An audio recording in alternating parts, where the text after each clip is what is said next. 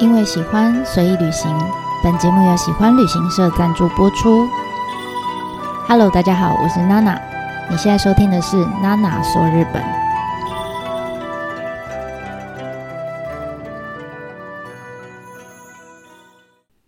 Hello，大家好，我是娜娜。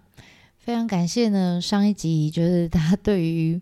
呃我那个讲讲自己的故事系列的这些内容的留言跟回馈哈。嗯，我觉得这是一个很有趣的现象，就是通常啦，我自己在呃巴士上面闲聊自己的有关于我自己的经历跟感想的时候，我不知道为什么大家就是都会精神比较好，就是会比我在讲一些历史故事的时候听得还要认真这样。然后我原本以为只有在车上会有这样子的状况，结果没有想到，哎。在线上也是这样哈，这真的非常有趣。我不知道为什么会这样。那以后有机会我们再来呃多跟大家聊聊我自己的事情。那但是这一次呢，还是让我们回归到跟日本相关的内容。那我们要来跟大家聊的是，诶，大家去日本的时候，应该除了神社跟寺庙之外，多多少少都有机会去到呃他们的一个历史建筑，就是城哈，日本的城。那所以我们这次呢，就来跟大家。呃，讲讲有关城的事情。那之后几集呢，也应该会有一些机会跟大家介绍，就举几个比较具代表性的城来跟大家做分享。那第一个，我们讲到日本城的时候呢，其实最早最早啦，你如果用很广义的范围来定义它的话，其实就是把所有呃只要有围墙围起来的地方，好，可以拿来就是防止敌人攻击的地方，我们都叫它城的话，哈，以这样的定义来说。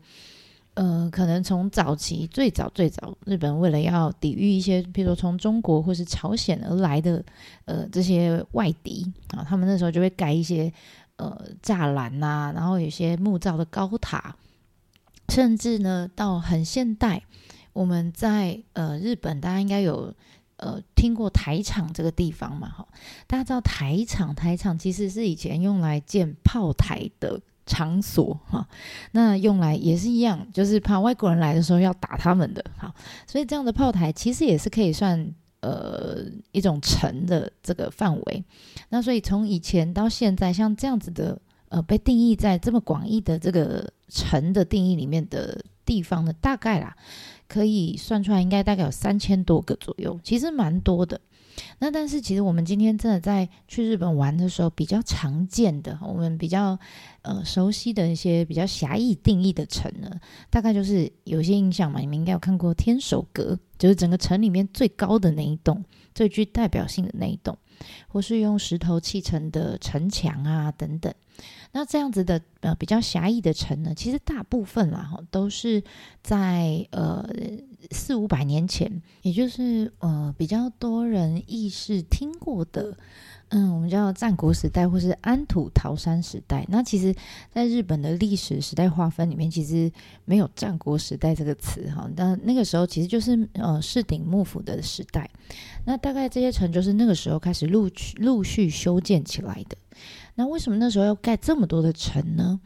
呃，因为那个年代哈，我们之前讲过，日本有两个头头嘛，一个就是天皇，一个就是将军哈。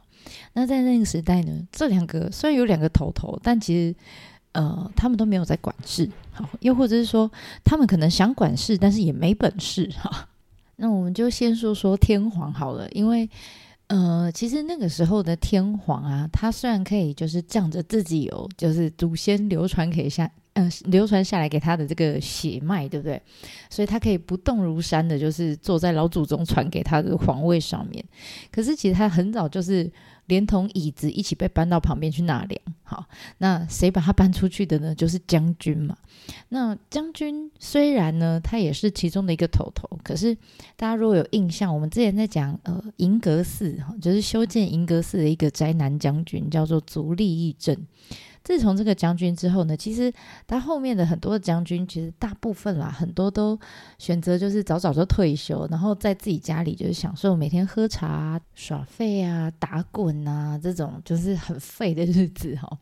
所以，呃，那个时候的日本，那个年代的日本，其实跟我们那个 呃春秋战国时期非常像，就是。将军约天皇来家里喝茶开趴，然后下面各个地方的这个大名哈，就是他们的诸侯，就是各据一地，然后彼此那边你打我，我打你这样，然后就这真的是在将军跟天皇还在喝茶，然后他们在下面打成一片那种感觉。那所以以前我们是讲说挟天子以令诸侯，对不对？但是在日本的版本更厉害，因为他们有两个头头可以挟，好，所以你可以挟天子以令诸侯，你也可以挟将军以令诸侯，这样。那这些大名们哈，这些诸侯们就有更多的这种打法，都打得更起劲儿哈。所以整个呃那个年代，整个日本其实非常混乱的。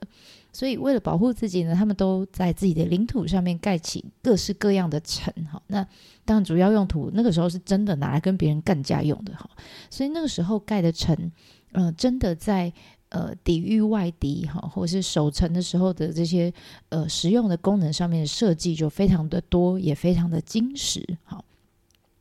那随着时代慢慢演进呢，就诶推动到了这个江户幕府的时代，大概就是四百多年前吧。那那个时候呢，呃，本来打成一片的这些人哈，最终最终当然经历了很很多事情。最后被德川家康，好，我都叫他德川老大，好，就被他统一了。那德川家康，呃，这个统一日本之后，他就为了避免就是前面这么混乱的状况再再发生，所以那时候的，其实从他开始一直到他的儿子、他的孙子，好，前面三代的这个德川的这个将军们，他们就颁布了很多的措施，哈，希望呢可以呃用来削减这些地方的这些诸侯们的势力。譬如说，像我们之前在聊呃浮世绘的时候，就有提到他们有一个制度，就是参勤交代嘛，哈，就是呃叫这些在各地的这些诸侯，没几年哈就要来给将军看一下，看你有没有乖，哈，然后就要来这个东京，也就是那时候的江户，哈，来江户呢给我看一看，然后帮我做一些事情，然后过几年再回去，这样就是来回来回来回江户跟他们自己住的地方这样子的一个制度，那。关于城呢，城的部分呢，他们呢也也颁了一个命令，哈，叫做一国一城令。那因为呢，过去在呃全国打成一片的时候，这些呃各地的诸侯为了保护自己的领地，所以留下了很多哈大大小小的城。那德川就觉得我我已经。呃，我已经统一了整个日本哈，我已经是老大了，所以你们这些呢，在各个地方的小喽啰们哈，这些各国的诸侯大名们，你们呢就不需要再打架啦，因为我只有我是老大哈。那你们留下这些城其实没什么用啊，而且反而就是更混乱而已。所以来拆，全部给我拆，统统给我拆掉哈。那拆掉之后，你们就没有地方，没有没有据点可以高拐，对不对？所以呢，顾名思义，那时候他发的这张命令叫做。一国一城令，意思就是说，你一个国家，一个国家就是一个一个诸侯的领地，一个诸侯你就只能留下一座城，那其他呢，相较就是比较呃不重要的小城啊，这些全部哈都要给我拆掉，而且不仅如此哦，你唯一留下来的城啊，那你知道建筑久了一定会需要。呃，会坏嘛？需要修缮呐、或者是你想要新建呐、等等之类，重新打掉重建。不管怎么样哈，你要有做任何对这些留下来的城要做任何的加工等等的时候，你一定要有很充分的理由，而且你一定要经过幕府，呃，这个发给你合法的建筑执照，你才能盖。所以有时候你拆掉之后，你连重盖的机会都没有了哈，所以他们就会很保护他们留下来的城哈，再怎么样都把它修得很好这样。那所以这样子，因为这样子的呃命令一下来，所以那个时候一瞬间，整个日本呃本来有非常多的城，拆到后来那个时候大概就只剩下一百七十座左右的城。那这样的规模呢，其实从江户时代的初期，一直到呃明治维新非常近代的时候。都没有改变哈，这样的数量其实大概就就因为他们很怕自己拆了就盖不回来了哈，所以他们都保存得很好。那这样在呃这个两三百年前，也是江户时期期间呢，这些城都被保存得非常好。那有趣的是呢，这一段时间盖的城，其实大概都有一些呃留下来的城有一些特色哈，就是你知道他们都会顾虑到这个德川老大嘛，所以不管他们怎么盖怎么修建。他们整个城里面最高的那一栋建筑物，我们叫天守阁哈。他们的天守阁再怎么高，都不敢比老大家的还要高。老大家在哪里呢？就在江户哈，就是江户城。那范围也不敢比江户城还要大，因为你想想，你你今天家里很有钱、很有势力，再怎么样你都不能盖过你的老大哈，对不对？所以呢，在某种程度上，那个时候的保留下来的城，你可以去看啊，大部分呃都不会，不管是在规模或是高度上面，都不会比江户城还要大。江户城就是现在的皇居啊，所以那时候的江户城，你可以说应该就是呃那个年代所有的城的这个规模的天花板就对了，不能比它高，不能比它大这样。那后来呢，又随着时代慢慢再往前走，我们就走到了江户时代的末期，就非常现代喽，大概十九世纪中左右。那你知道那个时候呢，其实。呃，这些江户幕府的将军也好，或者他下面的这些武士们哈，他们其实已经很久没有打仗，因为江户时期非常的呃，要怎么讲，平安盛世嘛，所以他们早就已经忘记什么叫战争，什么叫打仗。那那个时候的武士呢，其实你你虽然叫他武士哈，可是他其实非常像现在我们的呃看到的上班族。那每天上班族就要去办公室打卡，对不对？那这些武士们一样，他们每天呢就是要过着从自己家里到城里面去上班的日子。好，那他们每天出门的时候，当然一样啊，因为他们是武士嘛，所以要佩戴那个武士刀才会出门。那这把刀其实那个时候不需要打仗哦，所以他他不太。不太不太是实际真的拿来砍人的一个工具，不太是来杀敌的一个工具，反而慢慢变成了一种呃身份阶级的象征，就是我是武士阶级，哈，有一点点像是我们现在讲上班族，不是在上班之前都会打领带，对不对？那是不是很像我们现在讲的什么白领阶级或是蓝领阶级，对不对？那那个时候的城呢，对他们来说就。相对就比较像是我们现在每天办呃这个呃上班族通勤要去上班的办公大楼，对不对？所以那时候大家看到城，其实不太会觉得它是一个威胁或者是很很危险的地方，反正就是啊这个是呃丸之内大楼这样，好类似这样的感觉，还蛮有趣的。那但是呢，这样子的呃。小确幸的日子哈，就一直一直持续到幕府非常江户幕府非常末期的时候，也就是我们刚刚说大概十九世纪中左右，那个时候开始呢，有很多的外国人哈，嗯，来到日本跟他们敲门，因为在这段期间，其实日本人不太跟别人往来哈，跟我们清朝末年不是有锁国时期一样，其实他们真的交往的外国人非常少，了不起就是中国跟荷兰这样，那所以。这样子的日子哈，他们就是过着自己的呃小小的 这个国家哈，我们自己自给自足这样，不太跟外国人交往的日子，就一直到十九世纪末那个时候，发现诶，有些外国人来敲门了，开船从呃东京也好，横滨也好，北海道也好，西岸、东岸都有各个国家外国人不断的来敲门，然后希望他们开港啊等等之类。那其实这段期间跟我们呃中国的历史是非常像的，一样就开始。呃，内忧外患就开始都有哈，各式各样的危机。那总之呢，这段历史其实说来也是，哎，要很长的故事哈。总之，结论就是一样哈，各个国家都一样，中国也是嘛，就是逃不过一个定律，叫做分久必合，合久必分，对不对？经历了这么长一段这个太平盛世的日本呢，终于在十九世纪末的时候，他们整个国内呢就分成了两大派系。我们刚刚讲，其实从以前就是日本就一直有两个头头，一个是天皇，一个是将军。那到十九世纪末的时候，我刚刚说分成两个派系，就是以这两个头头为主的。好，那第一个呢，就是以明治天皇为首的呃新政府军。那他们的主张是什么？就是当然要推翻旧的政府，好，那要建立呃新的体制，哈，象征进步的这个日本这样。那呃那时候的头头明治天皇好像。突然想到这样，就是他从你知道，从八百年前，我们前面讲到小平跟小源时期，那个时候的天皇其实就开始失去了话语权，就没有主导的权利了，就开始慢慢被武士压着走，被将军压着走，对不对？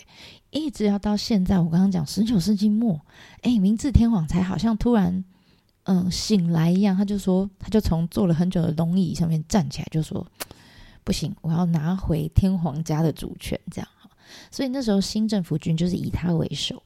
那另外一派呢？呃，另外一个派系当然就是我们讲，相对于新政府就是旧政府嘛。旧政府呢，当然就是以江户幕府的将军，哈，德川家的将军为首。那这一群人呢，他们的信念就是一日老大，终身老大。哈那我们这些诸侯们呢，呃，前前面的祖先哈，一定是受过这个将军老大的照顾。哈，那没有你，哪有我们这样？所以他们是誓死就是效忠将军的，不管将军做什么事情，我们就是以他为首这样。所以就这样哈，这两大新旧政府军团就这样，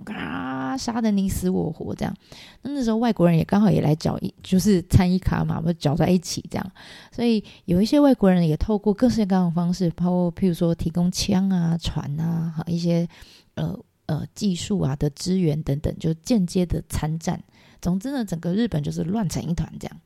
那最终最终最后。当然是以将军为首的这个旧幕府军就战败了。好，那他们一路就从京都，将军就开始逃，逃逃逃逃逃到呃这个呃东京，也就是那时候的江户。那那时候就诶，他等于算是投降这样，他 就说好，OK，我愿意放出我的政权。但你知道他下面的人啊？下面这些诸侯们，他们觉得不行，怎么可以这样呢？好，有一些就比较激进的，他们就觉得，就算将军呃认输了，他们还是不认输，他们还是觉得幕府这个呃体制是比较好的，所以他们就继续打，打打打打打，从东京呢又一路往上，哈，被追着打，追追追追追，追到了最北边，带到了这个北海道的函馆。那总之呢，最后就这个旧政府军呢还是战败了，哈。那总之呢，这一路上，你知道这两方人马从京都一直打打打打打打到北海道的函馆，这一路上只要有城，好有这个古城，全部就都会被这两方人马拿来当成可能是防守或是攻击的据点。那所以你知道，本来这些其实早就被当成呃办公室的城，哈。呃，有很多就是在这个期间又重新启用了哈，重新回到了它真的是拿来战争打仗的这个功能。那但也因为这样，很多城都是在这段期间里面被毁掉的。那也因为这样子啊，就是呃，我们说新的政府军，就是明治天皇主导的这一群呢，他们真的在打打胜仗之后，他们就觉得。这些城留下来不对，哈，不对，因为这可能是以后如果又有什么动乱的话，那那就又会被拿来当成这个打仗的一个据点，所以呢，他们就开始呃着手一连串的很多的改革计划，像我们常听到的明治维新运动，哎，就是这个时候呃明治政府推行的。那关于城的部分呢，它就是保留了少部分哈，呃，比较譬如说重要，真的有军事。呃，地点比较重要的地方，好，军事要塞基地，或者是比较完整的堪用的，他们就留下来，收归国有这样子，然后拿来，大部分都是拿来当成军队训练使用的一个基地来使用。那 其余剩下来，哈，就比较呃不堪用的啦，或者是真的已经开始诶慢慢旧了哈，他要去修，他要去拆，成本都太高了，所以他们就觉得啊，这根本就是。巨大垃圾，就是无法啊、日本叫粗大垃圾，就是没有用，但是很大又不好丢，你要花很多钱去拆。所以呢，你知道那时候呢，呃，整个明治政府就下了一个命令，叫做废城令，哈，废弃的废，然后呃，城堡的城，把些城呢都废掉，然后呢，能拆的就拆，那不能拆的话呢，就这样把它便宜的卖掉。好，便宜的卖给民间的人都可以，反正管你谁要来买，你要怎么用，总之我就是不要了。那通常卖出去也通常都是不堪用的嘛。好，那总之呢，这段期间呐、因为明治政府这些政策，所以日本国内这些城的数量又大幅减少，大概砍掉了三分之二左右。那个时候大概最后剩下了不到五十个哦，很少了哈，已经从我们原本说最早最早三千多个，到现在剩五十个了。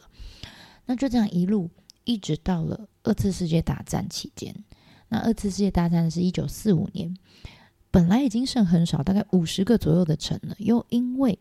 在二战期间，你知道这些城，我说那时候明治政府就把它拿来很多当成呃军队训练使用的基地嘛，所以一样，二战期间呢，敌军要轰炸，当然就是轰炸这些地方哈，所以他们就被轰了一批哈，又又毁了一批，像我们现在。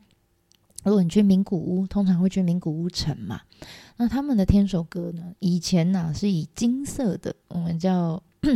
鱼虎，我不知道那个字怎么念哈，叫シャチホコ哈，左边一个鱼，右边一个老虎的虎，这个字，它其实就是一个呃会，据说啦会喷水的一个呃想象中的神兽就对了，它通常都会被放在城墙的呃应该说天守阁或者是建筑的屋顶上面，你应该有看过，它是这个有点像老虎的头，然后鱼的尾巴的一个神兽，那。 每个天守阁几乎都有哈，那名古屋特别有名是因为它是用金色的，好，所以它是金色的シャチホコ。那这么有名、这么逃过这么多劫难的名古屋城呢，就是在二战中被摧毁的。那当然シャチホコ也是被毁掉这样。所以你知道，大部分呐，哈，从以前留下来到现在的城，在经过这一连串，不管是呃政策也好，或是战争也好。 的这些 摧毁之后，最后大部分呃剩下来都是只剩石头的墙，哈，或者是我们讲的卤，哈，卤就是比天守阁还要小，然后通常都是盖在墙的边边上面，拿来放呃兵器的这种小型的建筑。剩下来可以保存的，都是因为它重要性没有那么高，所以没有被轰到，没有被炸到，没有被毁掉。那所以真的，你知道，如果呃。去计算，认真去计算哈，挺过这些所有的灾难，然后天守阁从它盖起来到现在完没有被完全摧毁过的这些城呐、到现在只剩下了十二个，好，只是真的只剩十二个。那这也是为什么我很常常啦，现在去日本玩的时候，你会看到很多地方其实都它都会写什么，你会看到有城墙，然后上面写“叉叉城城基”好，那。这些都都真的只是留下一部分，或者是你常常会看到一些城，但它是有天守阁的，但那个天守阁看起来好新哦。为什么？因为那都是后来才重建的，好重建。那为什么要重建呢？因为，嗯，其实，在慢慢这呃八十年左右哈，我觉得就这一世纪左右，其实尤其是战争过后，日本人看到这些被。炸掉的这些 城，哈，或者是甚至现在还有像熊本城是因为地震而毁掉，所以他们现在开始慢慢意识到说，这些城虽然现在已经不是用来打仗了，然后也不是用来当做上班的办公室，哈，那更不是呃以前他们认为这是巨大的垃圾。他们呢，慢慢开始正视城对于他们的这个呃历史上面的一些价值，还有不管其实在哪一个城市，或是这个城市规模很大或是很小，其实他们开始，尤其是对每个地方的人来说，他们开始认为，如果我住的这座城市里面有一座城，好城的话，呃，其实那是一个非常重要的一个精神象征的建筑，哈，所以呢。除了上面呃，我们说剩下十二个城，哈，十二个天守阁啦，应该是这样讲。这十二个天守阁的城呢，其实现在有呃，他们现在开始非常重视。这十二个里面有五个是被列为日本的国宝，那其他七个呢是被列为重要的文化财。那其他呢，没有留下天守阁，但是如果保存的还算是完整的话，他们现在有些除了改成公园，好像一般民众开放之外，有很多地方甚至开始跟民众好跟民间开始募款，然后他们希望可以一栋一栋重新慢慢慢慢的盖回来。我都说这个叫古城的复建运动，复重复复兴哈建筑的一个运动一个过程。那我觉得它也可以算是日本近代。你会发现城在整个历史当中它慢慢的消失，可是到近代呢，他们又开始慢慢的筑城哈，把这些城给盖回来。那所以到这边为止呢，大致上带大家诶走过了整个日本历史上面城从以前到现在经历过的这些不同的阶段的，呃，它可能有不同的使命和不同的命运。那下一次开始呢，我们就会开始呃，带着大家真的走到城和日本的城里面，看看有哪些很有趣的共通的元素。好，那希望可以大家以后不管到日本的哪一个城里面，都可以看看这个角落，看看那个角落，然后更丰富大家的日本城之旅。好，那我们这次就先分享到这里啦，我们下次见喽，ではまたね。